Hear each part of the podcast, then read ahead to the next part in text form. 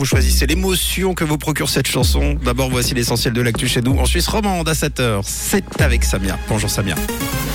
Bonjour Mathieu, bonjour à tous. Un nouveau tracé CFF entre Lausanne et Genève. Pas de vaccin nasal contre la grippe en Suisse et pas de soleil non plus pour aujourd'hui. Souvenez-vous, il y a un an, le trafic ferroviaire avait été en grande partie paralysé à cause d'un trou sous les voies CFF à Tolechna. La Confédération, les cantons et CFF ont tiré la leçon de cet incident. Et désormais, il est question d'un deuxième tracé entre Genève et Lausanne puisque chaque jour, 65 000 personnes empruntent ce tronçon. Elle devrait être 100 000 en 2030. Un nouveau tracé devrait donc être dévoilé l'année prochaine.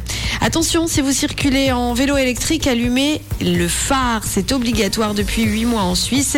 Mais selon le Bureau de prévention des accidents, la norme n'est pas suffisamment respectée par les cyclistes et les accidents de vélo électrique sont en hausse dans le pays. En plus des phares, le BPA conseille aux usagers d'être vêtus d'un gilet de sécurité ou encore de brassards de visibilité fluorescent aux poignets et aux chevilles. Le vaccin nasal contre la grippe a été bloqué en Suisse. 10 000 doses d'un spray nasal servant de vaccination contre la grippe pour les enfants et les adolescents seraient en attente de distribution, mais le fabricant AstraZeneca et l'Office fédéral de la santé publique n'ont pas trouvé d'accord. La raison est la suivante. Le spray antigrippal ne pourra être remboursé par les caisses maladie qu'à condition qu'il coûte 20% de moins que le prix de référence le plus bas, ce qui est tout simplement hors de question pour AstraZeneca. Twitter déploie un nouveau badge, notamment pour des personnalités politiques, des célébrités et des organisations médiatiques. Un nouveau badge officiel avec un abonnement à 8 dollars par mois au service Twitter Blue euh, qui permettra aux utilisateurs euh, d'obtenir un compte authentifié.